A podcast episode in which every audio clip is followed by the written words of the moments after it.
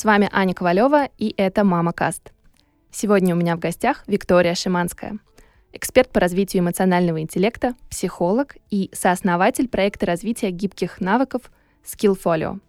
В ходе сегодняшней беседы Виктория расскажет, что же такое эмоциональный интеллект, и объяснит, с чего начинается навык быть счастливым, и почему иногда очень важно позволить себе испытывать и негативные эмоции тоже. Несмотря на то, что мы говорили об эмоциональном интеллекте детей, этот выпуск получился своего рода инструкцией для мам. Он будет полезен всем родителям, которые хотят понять, как научить детей распознавать эмоции и избежать транслирования своих эмоций на ребенка. А спонсор этого выпуска — высококачественный фермерский бренд «Село Зеленое». Натуральные и экологически чистые продукты бренда делаются с любовью на собственных фермах, а купить их можно не выезжая из вашего города. Все мои друзья знают, что самый лучший и крутой завтрак для меня — это сырники. Забавно, что я раньше снимала в сторис Инстаграма процесс приготовления, и именно эти сторис пользовались просто бешеной популярностью. Не секрет, что для хороших сырников нужен не только удачный ракурс съемки, но и качественный творог. Творог село зеленое производится из настоящего свежего молока, и уникальная технология такого производства позволяет сохранить структуру зерна, благодаря чему творог остается сочным, имеет насыщенный сливочный вкус и витамины. Хотя зачем верить мне на слово, когда можно попробовать самим и проверить. Больше информации о бренде в описании этого выпуска. А еще я оставлю ссылку на Инстаграм «Село Зеленое», где публикуются супер рецепты из продуктов этого бренда для всей семьи. Выбирая правильные продукты, мы можем положительно влиять на свою жизнь и на жизнь тех, о ком мы заботимся. И «Село Зеленое» нам в этом поможет. Ну, расскажите мне, пожалуйста, что же такое эмоциональный интеллект, о котором сейчас все заговорили? О, ну, самая хорошая новость, что эмоциональный интеллект есть у каждого из нас. И прекрасно, что теперь о нем не только говорят, но люди готовы его развивать, потому что, по большому счету, ну, каждый из нас испытывает эмоции ну, прям даже каждую секунду. Согласитесь, вот у нас сейчас есть вот у нас с вами эмоция. Сто процентов. Я очень рада вас видеть, я очень рада общаться со слушателями, и тут немножечко интереса, и дальше мы можем прям прочувствовать целый, целый коктейль этих эмоций, может быть, даже капелька тревоги, ну, потому что такой замечательный подкаст. И вот когда мы начинаем осознавать все эмоции и понимать э, их причины, и самое интересное, уметь сделать их ресурсом. Вот абсолютно все. И тревогу, и радость, которые да, присутствуют в моменте, сделать ресурсом для гармоничного взаимодействия с миром. То есть эмоциональный интеллект — это умение, конечно же, распознавать эмоции у себя и других, умение понимать причины этих эмоций, и это категорически важно, и умение каждую эмоцию делать ресурсом. Вот что такое эмоциональный интеллект. А вы говорите, что вы этой темой занимаетесь уже давно, да, то есть более 10 лет. Как меняется отношение людей и уходит ли скептицизм, в том числе родителей, по отношению к вот этому, что все называют эмоциональный интеллект? О, да, поверьте, знаете, 10 лет назад, когда я только начала внедрять эту тему для родителей, для педагогической среды, я работаю с бизнесом, и там всегда было проще, потому что там на MBA всех ведущих программ эмоциональный интеллект — это такая неотъемлемая часть э, программы для руководителей. А когда я с этой темой пошла к родителям и к педагогам, мне говорили, что-что? Да это даже произнести сложно. Ты о чем? Неужели это нужно? И я испытала какую-то невероятную радость, когда на прошлой неделе э, прям на э, программу заходил папа сказал, я вот понимаю, что лучшая инвестиция, которую я могу сейчас сделать в развитие своего ребенка, это начинать развивать его эмоциональный интеллект. Мальчику там сейчас 12 э, лет, но есть программы для, для совсем дошкольников. И вот в этот момент я поняла, что-то в этом мире поменялось поменялось. То есть тема эмоционального интеллекта, действительно, люди уже начали понимать, что если они хотят жить в мире и в гармонии с собой, и в гармонии с другими людьми, без этого нельзя. А с какого возраста вообще можно говорить о том, что можно каким-то образом развивать и работать с эмоциональным интеллектом? Ну, я хочу порадовать наших совсем молодых мамочек, у которых малыши еще только родились, и вот этот вот эффект, они же даже рождаются, да, с такими большими глазами, а, с большими головами, еще маленькими ручками, и мамы волей и неволей, понятно, за счет там и гормонального фона, и всего остального, испытывают эмоции. И вот в этот момент, я бы сказала, в первый момент рождения, а в какой-то момент даже пока еще наши малыши в животиках, а мы уже занимаемся развитием их эмоционального интеллекта. Просто в этот момент самое главное — это искренность. И вот если говорить про развитие эмоционального интеллекта детей, это всегда связка. Эмоциональный интеллект родителей, мамы в первую очередь, хотя и папы тоже, не уходите далеко. А, конечно же, момент. И вот насколько мама сама умеет искренне переживать радость, понимать э, свою грусть, где-то злость, где-то усталость, понимать причины этого, она на принципиально другом уровне начинает взаимодействовать с своим ребенком. И ребенок это считывает. Вот наверняка вы видели а, чудесные такие ролики, ну как чудесные для сознания, но грустные для просмотра, когда мама, например, просто с таким каменным лицом, рядышком ребеночек, да, и вот мама просто не реагирует. То есть она на него не кричит, она не делает никаких таких, казалось бы, плохих да, действий. Она просто эмоционально не реагирует. У ребенка тут же тревога, у ребенка паника, ребенок начинает плакать. Я говорю о совсем маленьких детках, то есть это до года, даже до полугода. Поэтому, конечно же, именно через эмоции это вообще наши проводники. Собственно, вообще жизнь на 10% с того, что происходит, на 90% какими эмоциями мы это наполняем, одни и те же события. А выходит, что работа с эмоциями ребенка на самом деле начинается со, с работы со своими эмоциями. Сто процентов. Просто мне кажется, что это очень сложная тема для многих мам, потому что когда у тебя появляется ребенок, ты не всегда контролируешь свои эмоции и не всегда понимаешь, что вообще с тобой сейчас происходит. И потом есть еще проблема вот этой эмоциональной ловушки, в которой тоже многие мамы mm-hmm. оказываются, когда кажется, что хорошая мама, я сейчас кавычки да, показываю, да, да. это мама, которая там все время улыбается, все время наполнена энергией, а, хочет э, заниматься с ребенком, проводить с ним время. Но на практике... Такого не бывает. Такого не бывает. И я вот по себе знаю, что иногда бывают очень тяжелые периоды, когда, например, ну, тебе просто грустно или у тебя какие-то другие сложные эмоции. Да. И вот вы очень важную вещь сказали. Действительно, вот эта вот ловушка, знаете, попытка быть идеальной мамой, которая, у которой и все в порядке, и, и муж накормлен, что называется, и в доме чистота, и ребенок всегда улыбается, между прочим, что тоже абсолютно неправда. Вот первое, что, мне кажется, нужно сделать нашим слушателям, это вот так выдохнуть, вот в прямом смысле так, так знаете, расслабиться, вот сесть в какую-нибудь максимально удобную позу, можно даже лечь. Кстати, а, когда ложишься, лежа вот например, вот если полностью расслабиться, не получится злиться, не получится кричать. Лежа вообще кричать на детей неудобно, и в следующий раз, когда захочется крикнуть на ребенка, неважно, маленького или постарше, прям ложитесь на пол, и все будет хорошо.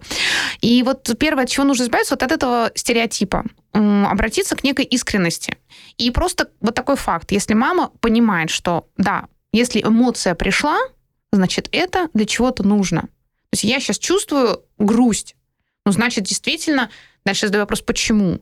ну, может быть, я устала, или мне правда не хватает внимания там супруга, или э, я очень расстроена, что не уделяю внимания каким-нибудь там хобби, или давно не видела каких-то друзей. И вот честно себе ответить на вопрос, а почему же мне стало грустно, на самом деле всегда найдется потом ресурс реализовать то, чего не хватает. Но честно признать, почему я злюсь, почему я грущу, почему, кстати говоря, я и радуюсь, действительно, это практика, которую ну, нужно тренировать. Потому что у многих из нас, знаете, вот есть такой действительно зажимные эмоции, то есть вот покер-фейс, все, я вот такая, но потом уже мы знаем, это все вырастет в том, что сейчас терплю, терплю, терплю, а потом ребенок не так э, тарелку поставил, игрушки не убрал, и на него выльется, как будто бы, ну, не знаю, он там все семь смертных грехов совершил, а мама потом будет из этого злиться на себя и по новой. И вот это вот э, такой замкнутый круг, который стоит разорвать. Поэтому начинаем с принятия эмоций, с того, что да, вот все эмоции важны. Так, знаете, у меня есть лайфхак. Давайте поделюсь лайфхаком. Давайте, я люблю лайфхаки. Да, да, да. То есть, знаете, вот приходит любая эмоция, вот такая, знаете, нужно себе сказать такое стоп-слово. Вот у меня это стоп-слово интересненько, можно его взять, а можно свое придумать. Знаете, это примерно так происходит. Вот что-то такое, раз, вот что-то не так чувствуешь, м-м, интересненько, что это я сейчас такая раздраженная? Или М, интересненько, а что это мне прям зарыдать хочется? Или М, интересненько, а что это я такая воодушевленная? А, почему это работает? На самом деле, чуть-чуть нейрофизиологически объясню, как устроен вообще эмоциональный интеллект. Это же не какие-то там, знаете, мантры, хотя это тоже замечательно, и медитация это очень хорошо. Это чистая нейрофизиология. То есть это наука. Это очень важно понимать. У нас у всех есть так называемый ящерный мозг. То есть это вот, знаете, наши рефлекторные действия, наше дыхание – вот сейчас все дышат, вот все там, наши слушатели вот прям, вот подумайте, вот вы же дышите, вот мы не думали об этом, а мы дышим, и все это происходит. Ну, то есть такое, то, что отвечает за наши реакции тела. Дальше есть лимбическая система, это эмоциональный мозг, ну и, собственно, неокортекс, да, это как это, именно мозговые структуры, в которых как раз осознание причин, волевые решения и все остальное. Так вот, секрет в том, что от лимбической системы к ящерному мозгу на самом деле путь ближе. Поэтому эмоциональная реакция нам несколько раз быстрее.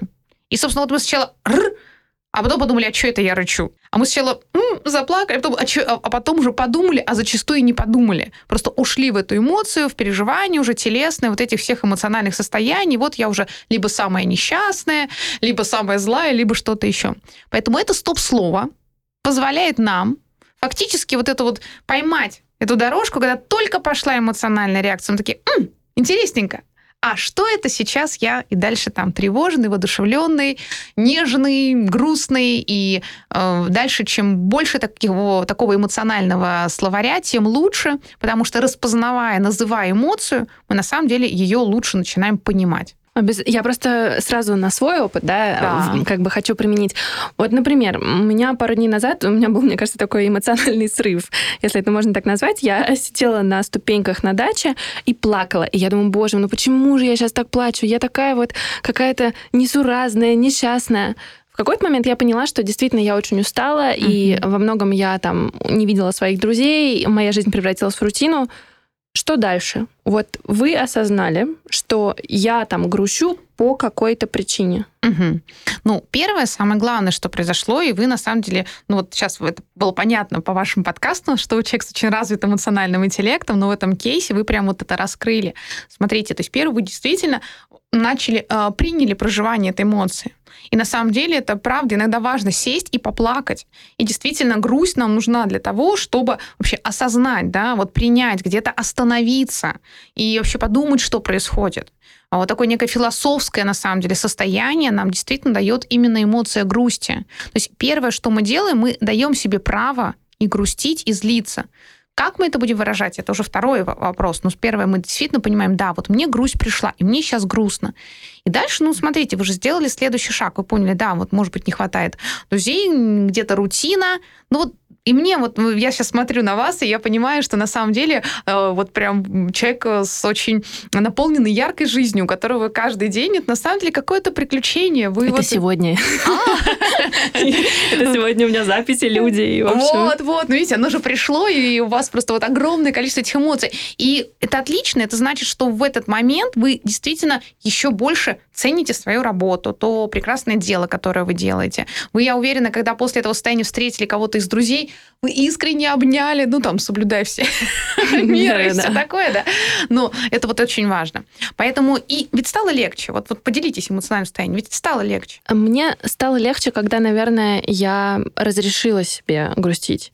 Вот. И мне очень сильно помог мультик «Головоломка», угу. вот, а, где у девочки в голове живут эмоции, и вот они сменяют друг друга, и они как будто бы управляют э, пультом вот, угу. управления, и в какой-то момент одна так толкает другую, и ты понимаешь, угу. ну, как бы, ну, вот они меняются. Угу. И там в этом мультике действительно есть вот, ну, собственно, прекрасная мысль о том, что грусть может быть полезной. И я очень люблю этот мультик, рекомендую его родителям и детям а, с точки зрения того, что вот именно осознание как раз про грусть, она там раскрывается. Я чуть-чуть не люблю этот мультик, хотя вообще безмерно уважаю студию DreamWorks, да, Disney за то, как они вообще это создали, потому что а, дальше детки иногда они думают, ага, так это не я, это у меня в голове какие-то, значит, там эмоции, и мы для этого, и вот им в своих программах всегда им даем, им даем в руки пульт, мы прям с ними создаем, они придумывают, какой будет этот пульт, каких-то какой-то дизайн вообще ребята не делают, это бомбически. И они тогда понимают, угу, я могу выбрать то есть, да, вот пришла, значит, эта эмоция там грусти. Отлично, я выбираю. Я сейчас хочу дальше погрустить, мне это для чего-то нужно, супер. Или я там уже погрустил 5 минут, достаточно. А теперь я вообще хочу, может, даже немножко разозлиться. Для того, чтобы у меня появился спортивный такой дух, азарта, и вообще найти, что мне интересно, и вообще создать что-нибудь классное. Ну, например, это в ситуации, когда там детки не выиграл в соревнованиях, или там что-то не получилось, не получил какой-то приз, да, это очень частый кейс, когда дети очень сильно переживают, ну, из-за того, что вот что-то там не сложилось так, как А, они ожидали, Б, и это еще более страшно, ожидали родители, тренер, да, и другие. И вот если ребенок только работает со своими ожиданиями, то он справляется с этим легко. Ему действительно важно просто вот дать такой пульт управления эмоциями, и он начинает. А если на это накладывается э, ожидание тренера, мамы, и вот э, у меня был кейс, когда Ребятки, один, один э, занял третье место, а другой четвертое. Тот, который четвертое место, там по плаванию, он спокойно, уверенно пошел с родителями, там дал пять общем, прям довольный. А тот, который третье, сказал, я больше никогда не буду заниматься плаванием. А мальчишки маленькие, они вообще там младшая школа, дошколка, а у него талант, при этом все хорошо. Вот что такое произошло у ребенка? А на самом деле просто установка родителей и установка тренера была все, ты должен победить, ты вот там не старался, ты, значит, там нет. И у него практически психологический выбор. Либо вообще убрать этот спорт из своей жизни, или потому что иначе жизнь или спорт. То есть фактически так, на психологическом уровне. Поэтому очень важно родителям разбираться со своими эмоциями, как мы говорили, и не навязывать эту свою злость, свои ограничения, свои м, завышенные ожидания, планку в отношениях детей. Потому что иначе бедные детки, и мы со своими-то эмоциями надо подружиться. А еще тут вот учителя, родители, тренеры, учителя по музыке и все остальное. Вот непростая жизнь у наших детей. Много вопросов сразу. Давайте. Первый. А как не экстраполировать свои какие-то негативные эмоции на ребенка? Отличный вопрос. Ну вот у нас сейчас в руках стаканчики, а можно использовать вообще все что угодно. У нас такие с водой. Вот можно прямо даже брать стаканчик с водой. Так вот отодвигаем, и вот с ребенком говорит, я не равно эмоция. Можно использовать мячик, можно вот прям нарисовать что-то. То есть вот вообще, как я говорю, все психологи делают это, и любое развитие начинается именно с понимания и опыта для ребенка, что я не равно эмоции. Кстати говоря, если мне грустно, это не значит, что я плакс. А если я злюсь, это не значит, что я вообще злой человек. И, кстати, мама тоже не злой человек, когда она злится из-за чего-то. Поэтому вот это вот мы отделяем. И точно так же, если мы себя научили, то есть все, когда я отделила, дальше я могу посмотреть. Во-первых, я могу и вот причины определить, про которые мы говорили дальше. Я могу эту грусть нарисовать. А, я могу, действительно, если я нарисовала, я на самом деле могу дальше дополнить этот рисунок, и сделать это уже грусть, вот такой уже, скорее, такой философский, таким спокойствием перевести. И практики арт-терапии, собственно говоря, они абсолютно на это направлены. А, замечательные практики а, протанцевать эмоцию, то есть физически выразить, да, то есть пройти тебе грустно, ты идешь и пошел погулял. Замечательные практики а, прям придумать историю, про эту эмоцию. Вообще таких практик у меня более 365 для детей, для родителей с детьми. И вот так можно работать с каждой эмоцией. Если мама, да, если а, родитель вот так вот отделяет эмоцию и ее уже дальше изучает, понимает причины, если необходимо, трансформирует, ну или как минимум выбирает способ выражения. Это абсолютно нормально родителям. Вот хочется сказать, если да, вот вы пришли, тоже прям на кейсе расскажу. Мне звонила мама из э, Тюмени, она одна воспитывает дочку. Девочке там 5 и 2, ну, 5, 5 лет и 2 э, месяца, ну, в общем, еще совсем, может быть, маленькая, да, но вот уже такая. Она занималась как раз в одном из центров, в которых вот по практикам нашего развития эмоционального интеллекта, по скиллфолио как раз были занятия. И мне позвонила мама, хотя я эту маму не знала, она, значит, нашла, взяла там вот телефон и говорит, я хочу вам сказать спасибо. Я говорю, ну, спасибо вам большое, во-первых, за звонок, за все. Она говорит, вы знаете, у меня была такая история. Я пришла с работы, вот я даже не разулась, ничего, вот я села на кровать, и просто я понимаю, что слезы у меня льются, у меня нету ни сил, ничего. И ко мне подходит моя дочка. А там у нас в практиках, таких, которые вот для центров, есть такие замечательные моменты, как коробочка радости. И мы деток учим распознавать радость через все пять чувств. И они прям собирают. И у нее там а, ощущение радости, такая кисточка, которую вот можно пощекотать друг друга, это будет ощущение радости, или обнять. Или там аромат мандаринов, да, как радость. Говорит, мама, мам, смотри, у меня тут коробочка, а у тебя вот, вот у меня радость, она как пахнет, как мандарин. А вот ты же лаванду любишь, у тебя, наверное, радость как лаванда. Я говорю, я сижу, вот она мне щекотит эти там кисточкой или перышком, значит, рассказывает мне про мандарины и лаванды. Говорит, я сижу, дальше плачу, обнимаю ее, но я понимаю, насколько вот это вот на самом деле управление эмоцией, то есть ее дочка научила управлять этой эмоцией. И вот очень честно ему сказать, да, знаешь, доченька, мне сейчас очень-очень грустно. Вот, но я очень-очень... Одновременно с этим я безумно счастлива, что ты у меня есть, и я так тебя люблю. Ну и дальше случился, конечно, совершенно замечательный диалог уже мамы с дочкой, мама об этом рассказывала. Поэтому если нам грустно, и вот нам вот не надо пытаться быть этими военными солдатиками, да, про которых мы вначале говорили. Иногда можно честно сказать, знаешь, я чувствую, вот потому что я хотела бы такая формула. То есть я чувствую грусть, потому что я сейчас очень устала на работе, и я хотела бы там 10 минут побыть, ну, там, сама. И детки, на самом деле, даже уже и в три года очень неплохо это понимают. А как правильно научить детей распознавать их эмоции? Ну, вот на самом деле есть такие мы немножко про нейрофизиологию говорили, и вот разобрались, что уже эмоциональный интеллект это, да, вот такой вот, это синхронизация, можно сказать, всех э, трех таких систем мозга. И вот когда человек у него синхронизировались и двигательная система, и эмоциональная, и рационально, он понимает, что такие эмоции, смыслы тела, как я это называю в практиках обучения, когда вот человек синхронизировался, то у него все очень как бы хорошо. И вот с точки зрения нейрофизиологии а, развития эмоционального интеллекта у деток, я всегда говорю, вы знаете, достаточно 10 минут в день. Вот я не шучу. Просто у нас вот нейронная дорожка как родителя, вот такого, как нейронная дорожка у ребенка в его эмоциональных реакциях, она э, прям, вот прям реально выстраивается как такая связь при эмоциональном нагрузке и при постоянных повторениях. Вот если 10 минут в день и каким бы ни были занятыми, и такими вот родителями, у которых нет ни времени, ни сил, 10 минут можно найти всегда. Да, вот для этого есть там удобные игры, что-то еще. Но вот 10 минут в день действительно достаточно через две недели уже почувствовать эффект, как ребенок начинает осознавать свои эмоции. И дальше просто это простые игры. Я обожаю игру, например, «Талисман эмоций». Прям рисуем такие кружочки, ребенок сам их раскрашивает. И, кстати говоря, дети раскрашивают эмоции в абсолютно разные цвета. Радость может быть оранжевой, может быть фиолетовой, а может быть желтой, а может быть страх желтым на самом деле. То есть абсолютно это не надо навязывать это в том числе. И вот там рисуют эти смайлики. Дальше мы это склеиваем, знаете, как это вот друг дружки такими половинками. У нас получается вот такой талисман эмоций, который всегда можем носить с собой. На детской площадке. А кто какие эмоции испытывает? А давай с тобой найдем. Дальше ребенок понимает, с ним что-то не так, ему иногда еще сложно сказать. Он еще маленький. Говорит, мама, мне вот вот, вот так сейчас, и они прям показывают.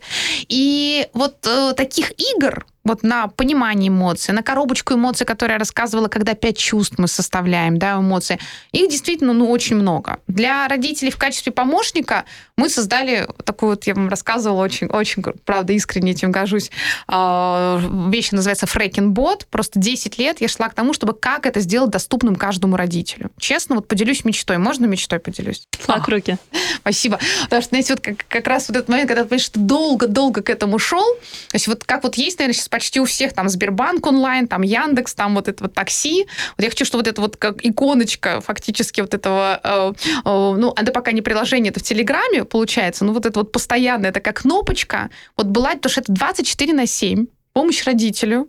А, действительно, в любой момент ты понимаешь, что у ребенка страхи. Все, вот взял, посмотрел. И там прям нажимаешь, и тебе вот сразу видеоинструкция, вот такая практика, которую ты тут же берешь, вместе с ребенком рисуешь. Талисман страхов, заклинание страха, танец страха. То есть вот столько вот есть всяких практик, все. За неделю можно спокойно помочь ребенку решить э, вопросы со страхом темноты, например, с которым сталкивался. А вот можно пример, и мы как раз э, практическую Давайте. сторону вопроса посмотрим. Э, ребенок боится воды, боится купаться, например. Угу. Что делать? Ну, во-первых, нужно, извините, всегда буду возвращать причину. То есть обычно детки не боятся изначально. Мы вообще, что это, в воде были, в воду почти рождены. Вот, то есть надо понять, во-первых, из-за чего был травматический опыт. А, потому что иногда там нет, вот не хочет купаться, а вот сейчас это бразильским методом научим. То есть, ну, первое, что нужно понять, был или не был травматический опыт и какой он был, да. То есть, если мы говорим про совсем маленьких детей, то замечательный опыт, когда тогда это вместе с ребенком.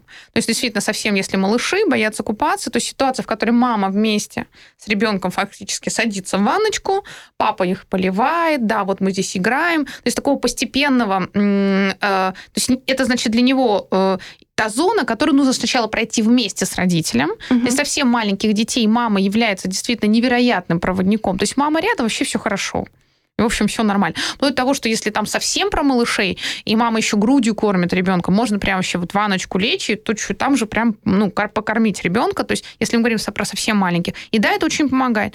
Дальше понемножечку ножки, это, то здесь главное не спешить. Вот, вот в этой истории, то есть как правило, страх э, такого купания появляется именно из-за травматического опыта. И тогда, конечно, тут надо не спеша, по чуть-чуть, по чуть-чуть приучать. Понемножку, да, дальше это превращается в хорошую уже игру, и дальше ребенок начинает играть. Потому что пока страх внутри, ну так же, как любая эмоция, эмоция управляет нами. Как только мы эту эмоцию отделили, мы можем ей управлять. И принцип, он всегда один – то есть мы не спешим, мы признаем право. Мы ни в коем случае не говорим, что делают родители. Что, боишься? Да вообще мальчикам нельзя бояться. Или ты уже большая. Ну вот, вот мы убираем все эти шаблоны, это самое главное. А дальше боишься. Слушай, знаешь, я тоже боюсь. Помните тоже в мультике? Давай бояться вместе. И вот там можно так аккуратненько прям проиграть. Так, раз коснулись водичку ногой. Ну как, тебе страшно? Нет? Ну-ка ты коснись. А, а левой ногой? А пяткой? Вот это вот, когда начинаешь входить в игровой процесс, Все, ребенок уже погружен, признаем эмоцию, погруж... отделяем эмоцию от себя и переходим дальше в игровой процесс. Чем ну больше... и, по сути, пытаемся с ребенком поговорить на его языке, чтобы понять, в чем дело. Абсолютно. Причем вот вы очень правильно сказали, действительно, кому-то важно нарисовать, с кем-то важно самим вот пяткой потрогать, угу. кому-то песенка, и чем вот, э, может, знаете, так каждому родителю рекомендую для развития эмоционального интеллекта найти таких 100 языков любви. Вот в качестве тренировки. Вот это точно домашнее задание. А, вот подумайте, как можно пожелать доброй ночи вашему ребенку. Вот ста разными способами. Давайте мы для вдохновения с вами немножечко наговорим. Тогда нашим мамам будет легче. Поцеловать. Да, ну прям. Улыбнуться. Угу. Обнять можно. Сказку рассказать. Да, погладить как-то вот. Погладить. Успокоить. Подоткнуть одеялкой, так, значит, это э, прям погладить уже через одеялко, да, так приобнять. Музыку какую-то включить. Да, звездочки такие, чтобы, например, на потолке были. Да. М- сериал волшеб... включить. Маме посмотреть сериал. Да, да, да, да, да. И ребенок говорит, мама уже вот отстань, я сам пойду спать. Это тоже нормально, на самом деле. Спокойной ночи. Волшебное молочко на ночь такое, налить, чуть подогрев его там. Ну вот, друзья, вот мы уже 10, наверное, назвали. Представляете, сколько у нас способов выражения, а, к сожалению, чаще всего родители остаются только Зубы почистил, это сделал, это убрал. Это не такой вербальной коммуникации. Но это, наверное, во многом проблема воспитания самих родителей, потому что вот даже по своему поколению я могу сказать, что многие только учатся сейчас выражать свои истинные эмоции, потому что было очень много вещей, которые в детстве говорили, ну вот в стиле «мальчики не плачут», а, там «если ты не первый, то ты никакой, никакой да, и так далее». Тут такая, наверное, а, есть проблема, как родителю немножко перестроить себя, чтобы не навредить ребенку. То есть, когда мы говорим про дошкольный младший школьный возраст, вообще э, большинство вещей можно сделать родителю. Вот прям. С подростками, ну, тут это такая отдельная тема, но так очень кратко скажу. Там, конечно, очень здорово, и сейчас вот у нас э, э воспитывается такая система тьютеров, наставников, и даже вот очень многих я людей обучаю как бы тьютерами по soft skills, потому что с подростками, да, родителям тоже нужно поработать над своим эмоциональным интеллектом, безусловно, понять, почему у них вот это вот с принятием чаще всего, потому что самая большая проблема с подростками, просто подростковый возраст из проявления. Раньше это казалось, что там в 14-15, сейчас уже десятилеточки часто выдают уже некие проявления, становятся ежиками, они уже там не, не готовы слушать родителя, а родитель в этот момент вместо того, чтобы, наоборот, принять, начинает еще больше давить, там еще больше, соответственно, сопротивления, ну, это прям вот такая трагедия. Вот, поэтому в подростковом возрасте, конечно, родитель работает над собой, но там очень здорово, когда появляется еще значимый взрослый, максимально принимающий, который уже работает с талантами, с восприятием, там, в том числе обучающего контента, с пред... раскрытием предназначения ребенка, а, и как бы потом помогает родителю на это взглянуть. А дошкольный возраст, там вообще в первую очередь надо работать именно с родителями. То есть когда у родителя есть вот этот опыт десятью способами рассказать сказку «Спящая красавица», Угу. Вот. И дальше же это перенести, да, на то, как э, совершенно по-другому сказать, что я бы хотела, чтобы ты убрал за собой, там, приучить ребенка, чтобы он убирал за собой вещи и все остальные вещи, э, и все остальные вещи. Вот. Это, конечно, всегда работа с родителями. Просто практики, такие вот игры, как мы многие уже сегодня назвали, они помогают, потому что эти 10 минут в день Родитель, понятно, устал, он у него на работе, он себе-то не знает, что вообще как сделать. Постепенно, на самом деле, действительно, за 2-3 недели, там, за месяц родитель начинает так воспринимать мир. Завтрак становится приключением, укладывание спать становится таким интересным да, процессом, когда и сам родитель не ждет, когда же уже он уснет, чтобы потом спокойно действительно сесть и налить чашечку чая. Я киваю в этот момент, потому что мне знакомо это ощущение. Вот. А этот момент, когда ты вот прям вот эти вот полчаса, когда укладываешься, действительно вот наслаждаешься тоже этим. Угу. И тогда и сериал, конечно же, там быстрее на самом деле к нему придешь. Вот, ну, наверное, тут еще из такой практики родителям. Вы очень просто вот правильно они сказали о том, что вот есть идеальные родители. Мы вот разобрали первое, что нужно выдохнуть. Но действительно сейчас есть такое, что вот родители думают, так, с одной стороны, надо быть к чем-то строгим. А с другой стороны, нет, нужно же прям быть внимательным к эмоциям ребенка. И как вот не запутаться? Можем про это рассказать? Да, мне очень интересно. Я думала об этом недавно в контексте того, что сейчас очень изменилась система воспитания. Вроде бы отошла на задний план старая, но как будто бы не пришла новая, а есть вот это ощущение открытости того, что там нельзя там э, ругать, и я поддерживаю. Mm-hmm. Просто не всегда понятно, э, а, а что делать-то, да. да. Вот вы абсолютно правы. Мне, правда, жалко современных э, мам в первую очередь, потому что ты, э, как это, раньше в английской системе, да, было очень, извините, ну, наверное, легко родителям. На всякий случай сразу предупреждаю, я считаю, не надо бить детей и так далее, но просто надо понимать, что вот эти вот английские дети, которые уже в 7 лет ходили и в идеально чистых накрахмаленных платьишках, вели себя со взрослыми и так далее, к ним, извините, розги применялись. Ну, просто вот так, немножко для осознания. А у нас образ вот этого ребенка, который идеально послушен, все должен сделать, но бить его нельзя. Вот что делать родителям? Есть альтернативные методы, хочу вас порадовать. На самом деле, смотрите, все начинается с того, что можно найти в себе таких три внутренних состояния. То есть, во-первых, надо понять, что родитель, он э, разный. И это не про какую-то там шизофрению или про лукавство, наоборот. Родитель в первую очередь адекватен ситуации. А ситуации действительно разные. Вот можно найти для, для начала три в себе состояния, а дальше вы сможете уже ну, масштабировать на любое количество ситуаций, которые заходите. Первая ситуация действительно это есть, э, это ситуация границ. То есть, э, причем это должно быть в жизни ребенка обязательно. То есть, ну, мы же все понимаем, что надо пристегивать ребенка в автомобиле. Мы понимаем, что ребенок не должен перебегать на красный свет, если там бегут машины, как бы ему не захотелось. И тут добрая мама тут, ну беги, попробуй, дорогой, да? Слава богу, этого не происходит. То есть мы это понимаем, что есть ситуация, особенно это связано с безопасностью, мы возьмем и жестко, и не потому что я такая злая или какая-то еще. Все, это, вы знаете, истина. Угу. У меня есть такое выражение: солнце всходит на востоке. Ну, то есть вот мы можем плакать, смеяться, но вот оно на востоке. Вот поднимается, ну, вот, значит, земля крутится, но мы с вами понимаем, о чем речь. И вот этот момент вот надо в себе вспомнить и понять, что если я понимаю, что для меня важно, я хочу приучить ребенка к тому, что в 9 вечера он ложится спать. Это абсолютно нормально. Это нормальная ситуация у таких вот границ. То же самое, кстати, с гаджетами. Например, вы приняли решение, что да, играет, ну, там, 20 минут в день. А, или там 20 минут там слот, да, конкретно. И таких три слота в день. Сам принцип работы с этим очень четкий. Первое, находим в себе состояние, как раз на уровне эмоций, смыслов тела, когда я в этом уверен на 100% основные проблемы начинают там, а может быть не в 9, не, ну может быть в 9.30, а вот завтра в 9... Нет, вот если вы уже приняли решение, что вот 9 ложится ребенок спать, окей, и дальше с этим начинаем работать. То есть вот как солнце всходит на востоке, все, Значит, отлично. Дальше действительно делаем некий ритуал. Это правда помогает. Более того, друзья, детям эти границы нужны.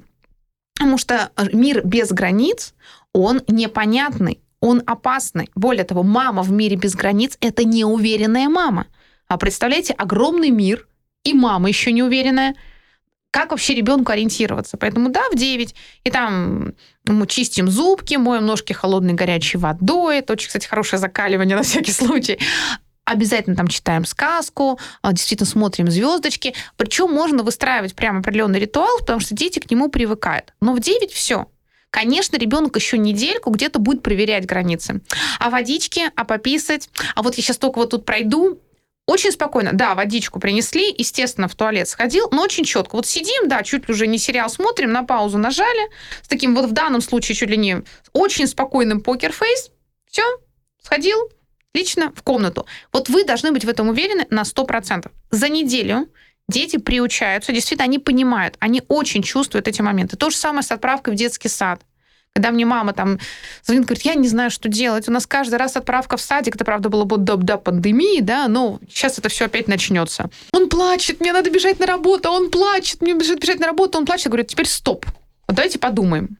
А, я плачу, мама рядом. Я продолжаю плакать, мама рядом.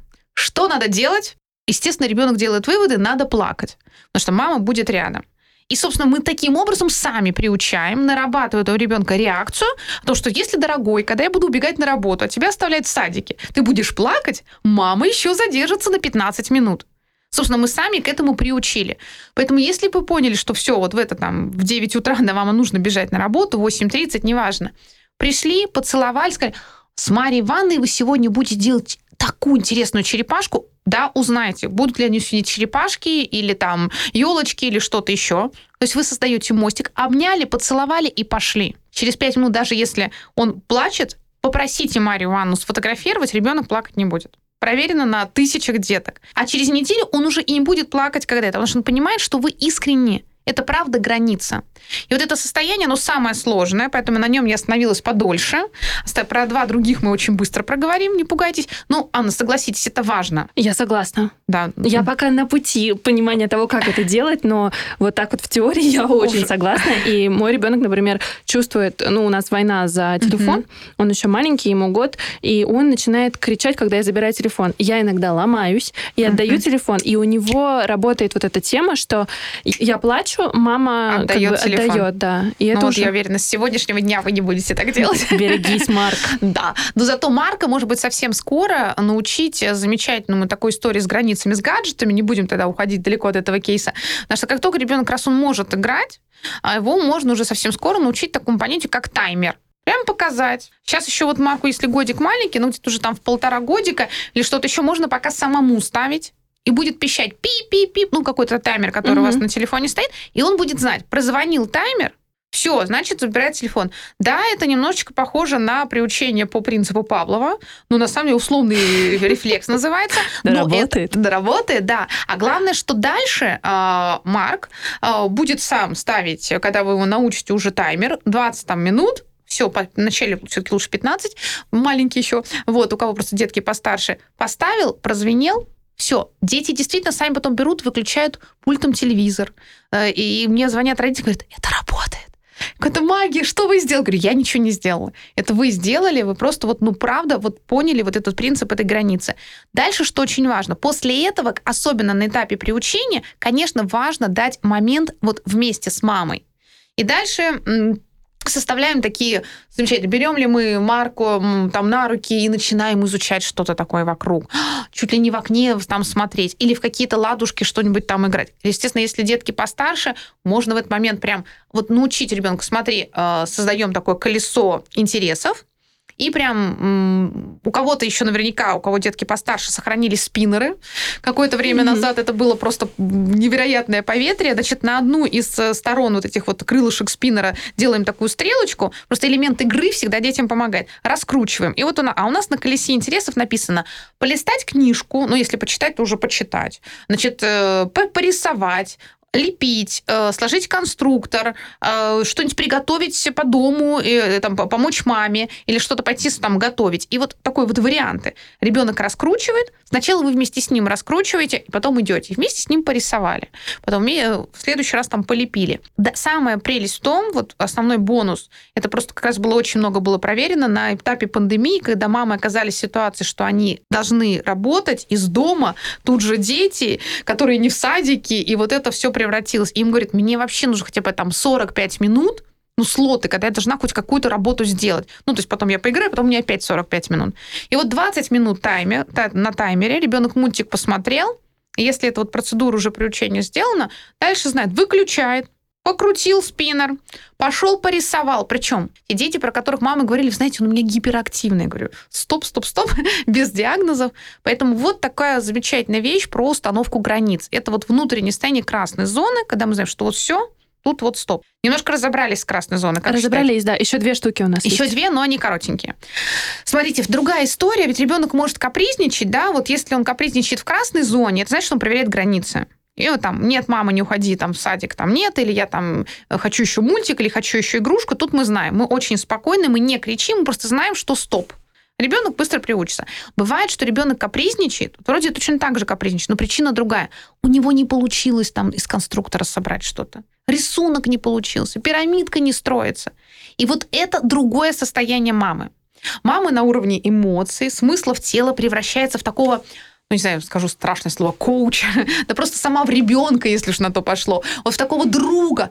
Она вместе с ним готова, знаете, в любых, значит, это там деловой одежде сесть на пол.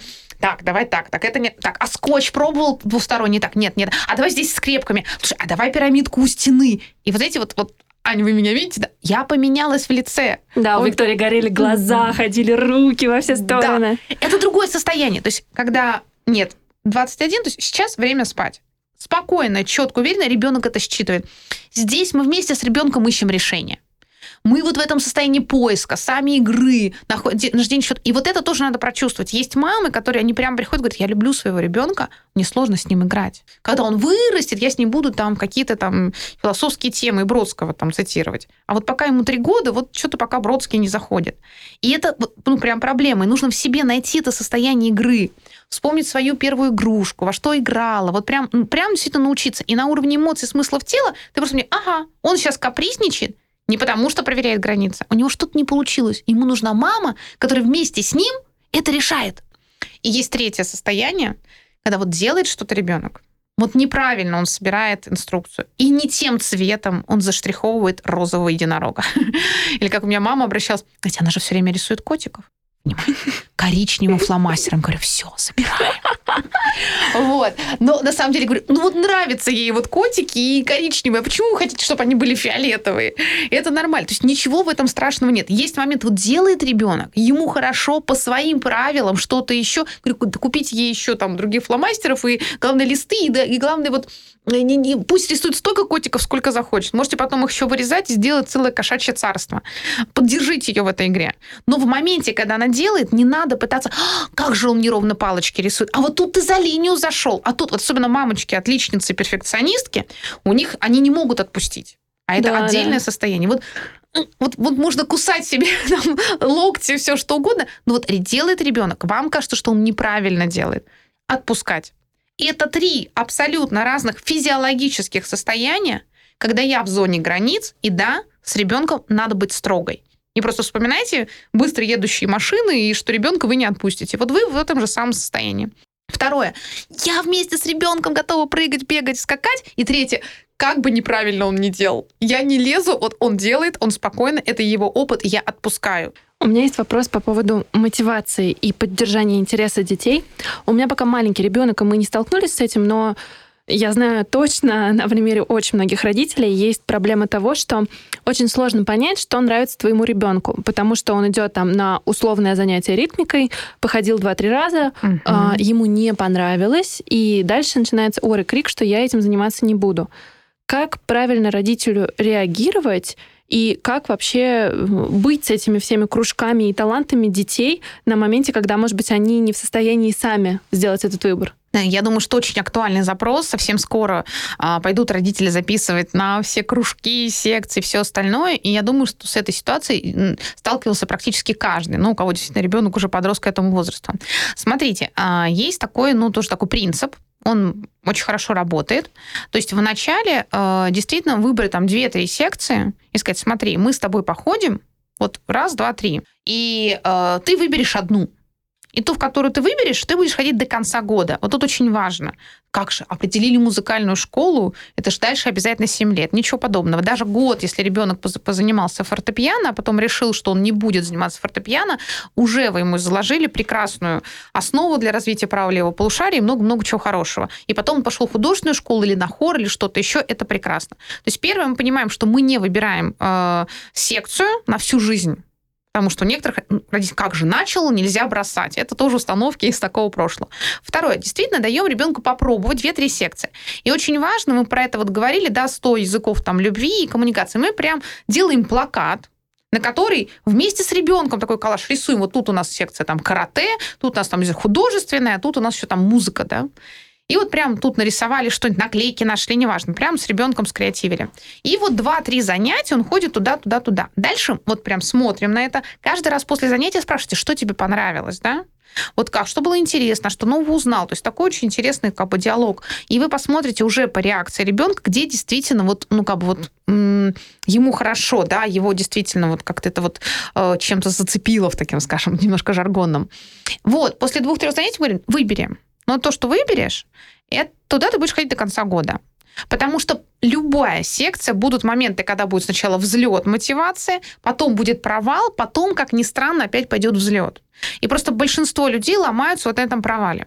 Но вот это э, выбор ребенка в начале, что он выбрал, и мы можем, да, абсолютно честно к этому прийти и сказать, смотри, вот выбрал карате, замечательно, вот здесь ходишь, да, сейчас пошло сложнее, сейчас там вас уже гоняют там не один круг, а три круга, заставляют за опоздание приседать или еще что-нибудь, но это так, давай, значит, подумаем. Если там только не случается чего-то критического, на всякий случай, ну, бывает действительно, ну, не знаю, там, ну, действительно очень сильно поссорился с кем-то там из... Э, или что, ну, прям чувствуете, что вот правда есть какой-то критический случай, не дай бог, даже бывает на секциях не так часто, это обычно более школьная тема, бывает ситуация буллинга или чего-то еще. Ну, вот вдруг в раздевалке реально там вот просто травля то, конечно, мы забираем ребенка. То есть это даже не обсуждается. Но если ничего критического нет, причем, смотрите, ребенок может выбрать секцию по абсолютно разным причинам.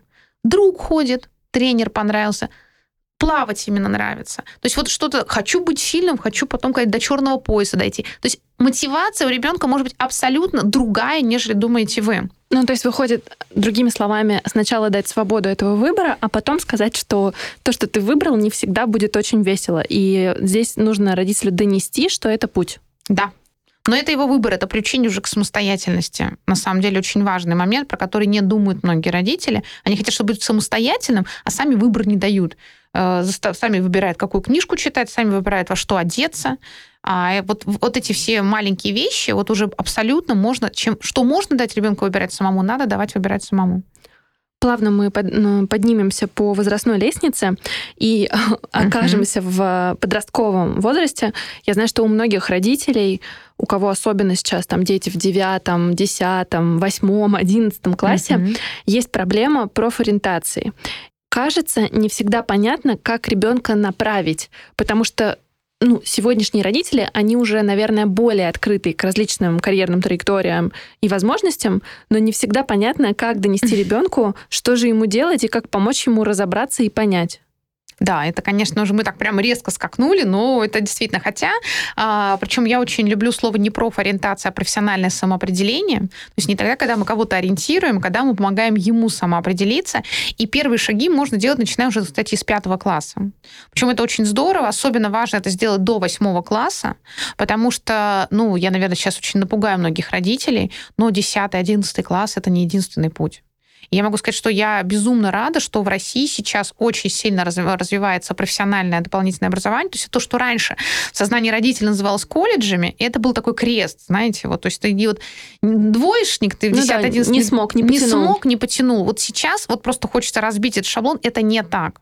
Сейчас колледжи это потрясающе во многих и в дизайне, и в фотографии, и в IT направлениях. То есть э, просто там, э, во-первых, совершенно практика ориентированные навыки, очень классные ребята, ребята. И я могу сказать, что и очень многие, как это, и это вопросы как бы и интеллигентные, и обеспеченные родители выбирают, э, как бы поддерживают, точнее так, э, своих детей в выборе именно колледжа. Ничего не мешает им после колледжа тоже пойти там и высшее учебное заведение, но не всегда 10-11 класс с той подачей информации, которая происходит, действительно, многие дети к восьмому классу, они приходят и говорят, а я не понимаю, зачем мне вообще учиться. Вот для чего мне нужно знать вот эти там формулы, почему мне нужно знать вот это вот там даты из истории. И у них просто от, отбит навык. Вот я очень много сама с подростками просто общаюсь, и они вот, они правда честно говорят, я не хочу, я не понимаю, зачем мне идти в школу. И как бы многим деткам вот за 10-11 класс в хорошем смысле не нужен. То есть вот этот вот момент, то есть первый, во-первых, таких вариантов много. Вот. Второй очень важный момент, действительно, э, родителям избавиться от шаблона, что есть какие-то профессии, которые дадут э, гарантию. Вот в конце 90-х было замечательное поверье. Все считали, что нужны юристы и экономисты. Да, да, я еще застала это время. О, да, да. Где все эти юристы? Нет, у нас есть потрясающие юристы и экономисты. Кстати, некоторые из них далеко не первое образование получали юридическое. Вот, но большинство из этих людей вообще не работают, вообще даже про экономику уже забыли. Вот сейчас есть другое поветрие. Вот догадайтесь, Анна, наверное, куда сейчас надо идти? Ну, я в кавычках сейчас говорю. Куда родители хотят детей отправлять? Да, да, да. Войти, мне кажется, программирование. Конечно. Будешь программистом, все у тебя будет хорошо. хорошо, То же самое. Друзья, понятно, что рынок действительно и программисты будут востребованы профессии долго. Но, во-первых, не правда не всем детям нужно программирование.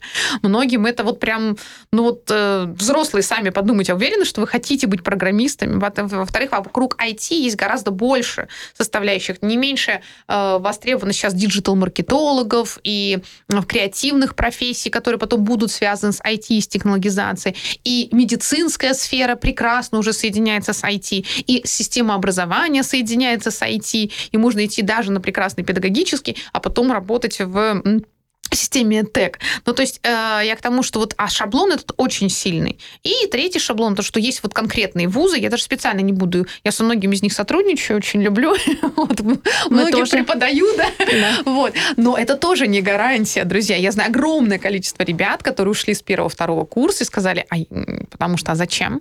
И они открывали свои мини Я знаю огромное количество да. ребят, которые закончили. Да. И закончили с красными дипломами, и потом да. говорили, зачем, поэтому... Вот, вот. Поэтому, ну, некоторые на втором втором курсе, кто-то после пятого. Многие делают еще это обучение для мамы. Ну вот для мамы я получил диплом, мама выдохнул, все, мама, может, теперь я буду заниматься тем.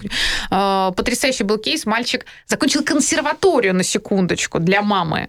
А потом, кстати, пошел в IT, в прекрасный программист. То есть и, и, и такое тоже бывает. Так к вопросу, что в программировании можно уйти после музыка, после консерватории. Кто бы мог подумать.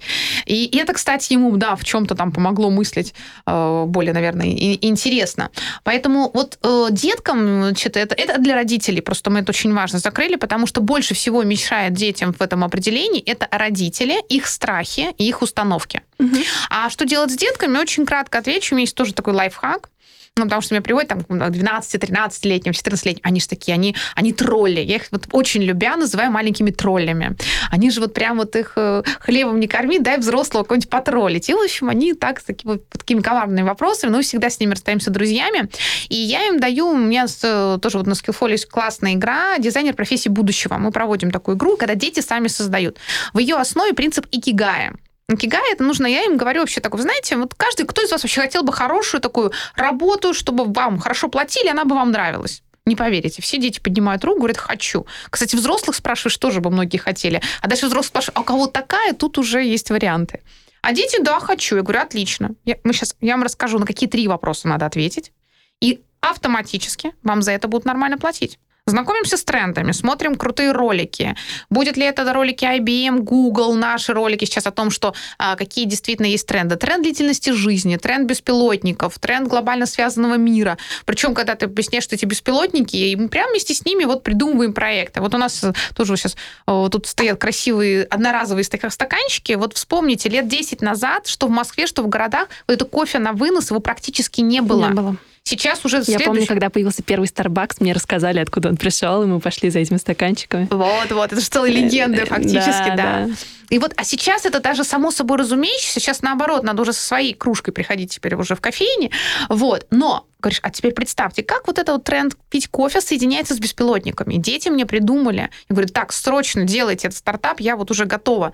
Значит, прям вот такие машинки беспилотные, которые действительно вызываешь, они по, по принципу уберизации тут же к тебе подъезжают, делают тебе кофе, который ты любишь, а, и вот э, фактически поехали дальше. Дальше с девочками мы на креативе, тут я прям сразу сказала, что вот под подписываюсь на 100%, потому что э, многие мамы поймут, э, как быть и мамой, и еще там, если работающей мамой, и находить время на маникюр, а как-то хоть нужно и хочется выглядеть вот э, красиво, эти ты вышла, значит, на ком... летишь э, куда-нибудь в замечательный, не знаю, Красноярск, Краснодар, не знаю, вот что-нибудь такое, Новосибирск, вышел из самолета, но тебя не такси встречает, а такой беспилотник. Тут же там тебе делают маникюр, и ты уже на конференции звезда.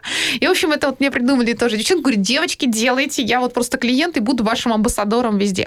А понятно, что, что не все это смогут сделать ребята сейчас, но вообще-то это пятый, шестые, седьмые, восьмые классы. Во-вторых, у них начинается зажигаться мозг, они действительно понимают, как работают тренды. Второе, как научиться отвечать, что нужно людям, мы их учим интервью на самом деле совершенно потрясающая штука. А, у каждого подростка после таких игр э, их стена преображается. Я называю эту практику расследования профессий. Помните, они какие-то сериалы такие детективные, когда вот они что-то расследуют. У них такие ниточки, да, тут какие-то фотографии появляются. Да, вот. да. Доска всегда, да, которая да, рисуется да, да. причинно-следственные связи. Вот, вот. Вот это вот, вот, вот, вот такой контекст, вот такой же, но про, про поводу профессии. И мы говорим, тебе не надо прямо сейчас определиться, но увидел классную статью Илона Маска, который там что-то запустил в небо.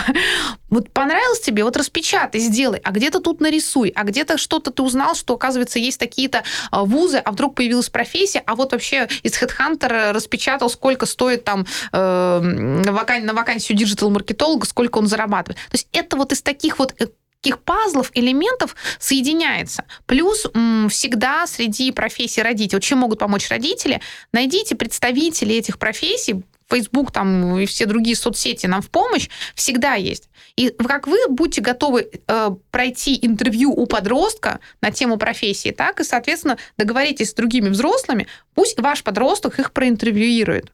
Вот ничего лучшего, чем вот такое вот профессиональное самоопределение нет. Дети интервьюируют, мне потом отправляют вот их вообще вот эти интервью, они для них раскрываются, и вообще они получают потрясающие навыки, вообще понимание, что творится в мире. Которые... Я недавно участвовала Давай. в таком YouTube-шоу. Мои знакомые запустили YouTube-шоу для подростков про Класс. разные профессии. Угу. И вот мы, получается, записывали про профессию подкастера. Скоро должен выпуск быть. Вот, между прочим, сказали бы 10 лет назад, что будет профессия подкастер. Бедная бабушка, под чем, под чем? Какие кастеры? Да, кого? Вот. А это же действительно совершенно вообще новая, потрясающая, перспективная профессия. Насколько вот я читала ваше как раз интервью о том, что вообще это у нас рынок еще подкастов. Ну, он зарождается. Только да. зарождается. Там еще вперед и вперед. Вот, вот многие из них. То есть, друзья, вот первый вопрос, что нужно людям? Никто с подростками об этом не говорит. Я имею в виду в школе и, к сожалению, родители. То есть они уже, после этого, как вы понимаете, эта аудитория уже моя. Вот. Ну и дальше, на самом деле, вы можете точно так же, родители, это сделать для своих подростков. Второй вопрос. Это, на самом деле, что я люблю, да, это как раз пазл, да? Да, это пазл. То есть три вопроса, что на самом деле, давайте все три произнесу. То есть если мы отвечаем на вопрос, что нужно людям, что я люблю делать и что у меня хорошо получается, дальше всегда вам за это будут платить. Угу. Вот, поэтому дальше действительно мы смотрим на увлечение. Здесь главное не вот что я люблю, это как раз вопрос связан с нашей сегодняшней темой вот эмоционального интеллекта. Потому что, к сожалению, например, отличникам очень сложно ответить на этот вопрос. Потому что когда ты просто получаешь пятерки, ты нарабатываешь навык э, получения пятерок. Но ты... Ну вот я могу сказать да. за себя. У меня такая проблема была. Я закончила школу с золотой медалью, и я помню, что мне было очень сложно mm-hmm. понять, а что же я хочу по жизни, потому что я просто привыкла как бы быть топ of the топ везде. Да ужасно, не делайте так, потом очень сложно. Вот, вот, вот. Прям из а, и отличника, и действительно человек, который очень с многими этими работал. Я вот в школу закончила с двумя четверками, но диплом как бы красный свой еще психфак и ЛГУ, действительно, как первое образование получила более 20 лет назад. И это, это, это, это правда, это большая проблема, потому что это же тоже навык. Навык получать пятерку, это сам по себе такой интересный, но это вообще никак не связанный навык с пониманием, а что же тебе интересно. Ну, да, это не про интерес, это про какие-то галочки галочки и про да. то, чтобы достигать чего-то. Да, да, это отдельно. И вот надо понимать, что это параллельно. Мы с Аней вас не, не, не говорим, что не надо там ругать детей за пятерки. Раньше за двойки ругали, теперь за пятерки будут ругать. А это про то, что обращайте внимание. Это шутка моего мужа, главное. Он говорит, да, ты, да и говорит, я настолько а, сейчас адвокатирую теорию того, что не надо хорошо учиться. Он говорит, я уже переживаю за нашего сына, потому что... Ты его будешь ругать за пятерки. Да, да, он говорит, я уже боюсь, если он будет просить пятерки, а ты будешь говорить все. Опять принес. Да, да, да. Шутка шутками, друзья, но на самом деле просто это значит, что про школу может с детьми говорить, а что ты интересного сегодня узнал про биологию, на биологии, а что бы ты хотел еще узнать?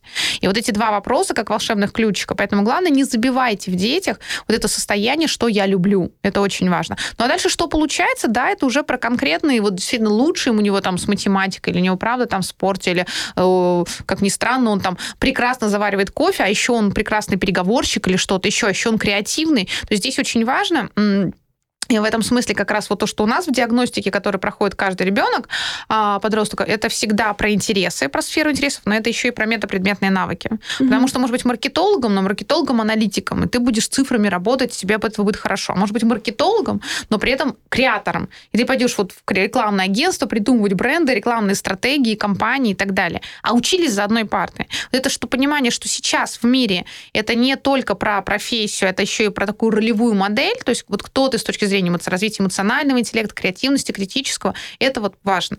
Ну и третий вопрос. Это вот третий вопрос, то что нужно. Дальше дети меняют роли. И что же? А если вышивать крестиком умею, тоже буду зарабатывать? Я говорю, а давай вот проверим.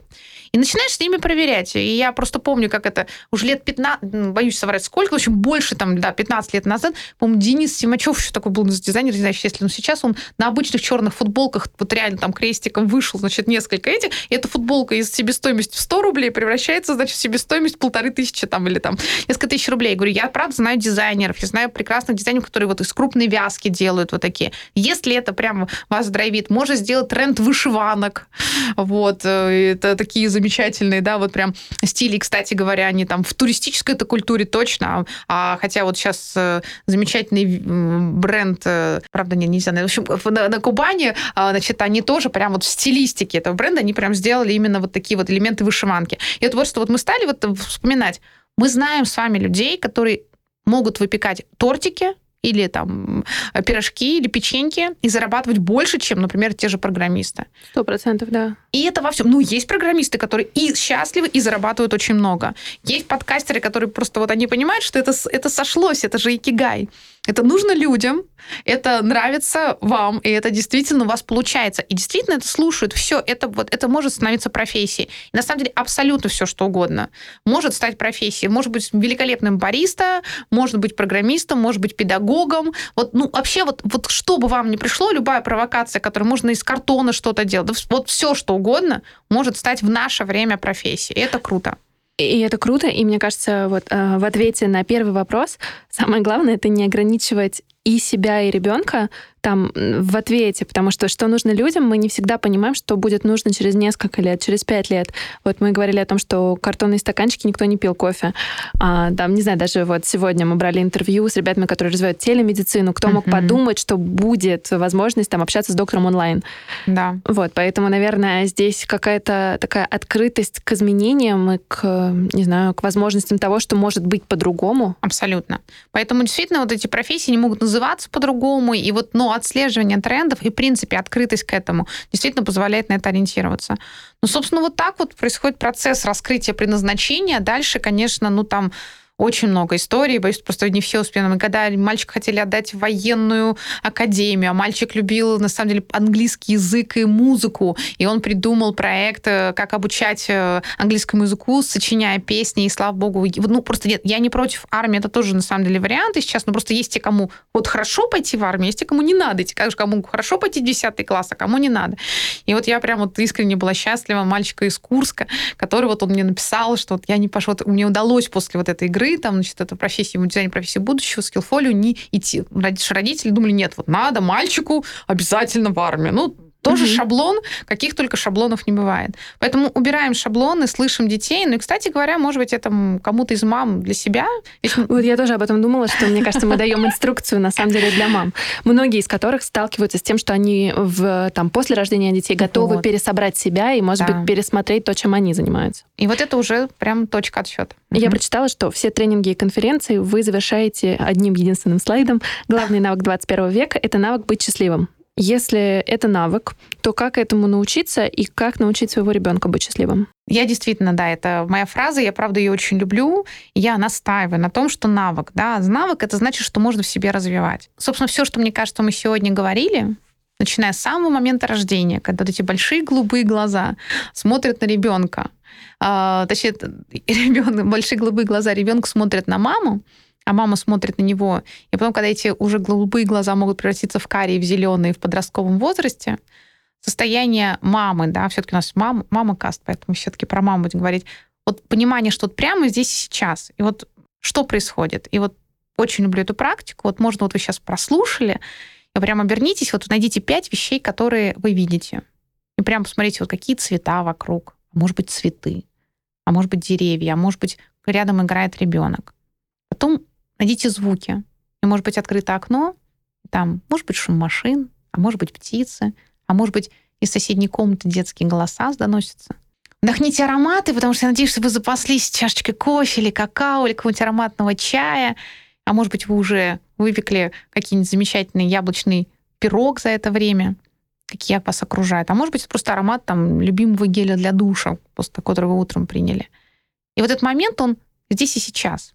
Вот навык быть счастливым начинается с того, что просто мы ценим момент здесь сейчас. Да, мы очень искренне по отношению к себе, искренне принимаем наших детей и, в общем, живем каждый момент жизни.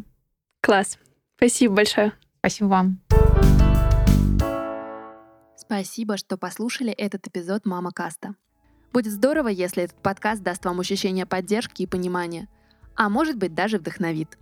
Вы можете помочь другим узнать об этом подкасте – Выкладывайте в сторис Инстаграма то, как вы слушаете Мама Каст, делитесь своей обратной связью и отмечайте меня, чтобы я вас не потеряла и увидела ваши комментарии. Мой ник в Инстаграме Аня Ковалева. Спасибо и до встречи.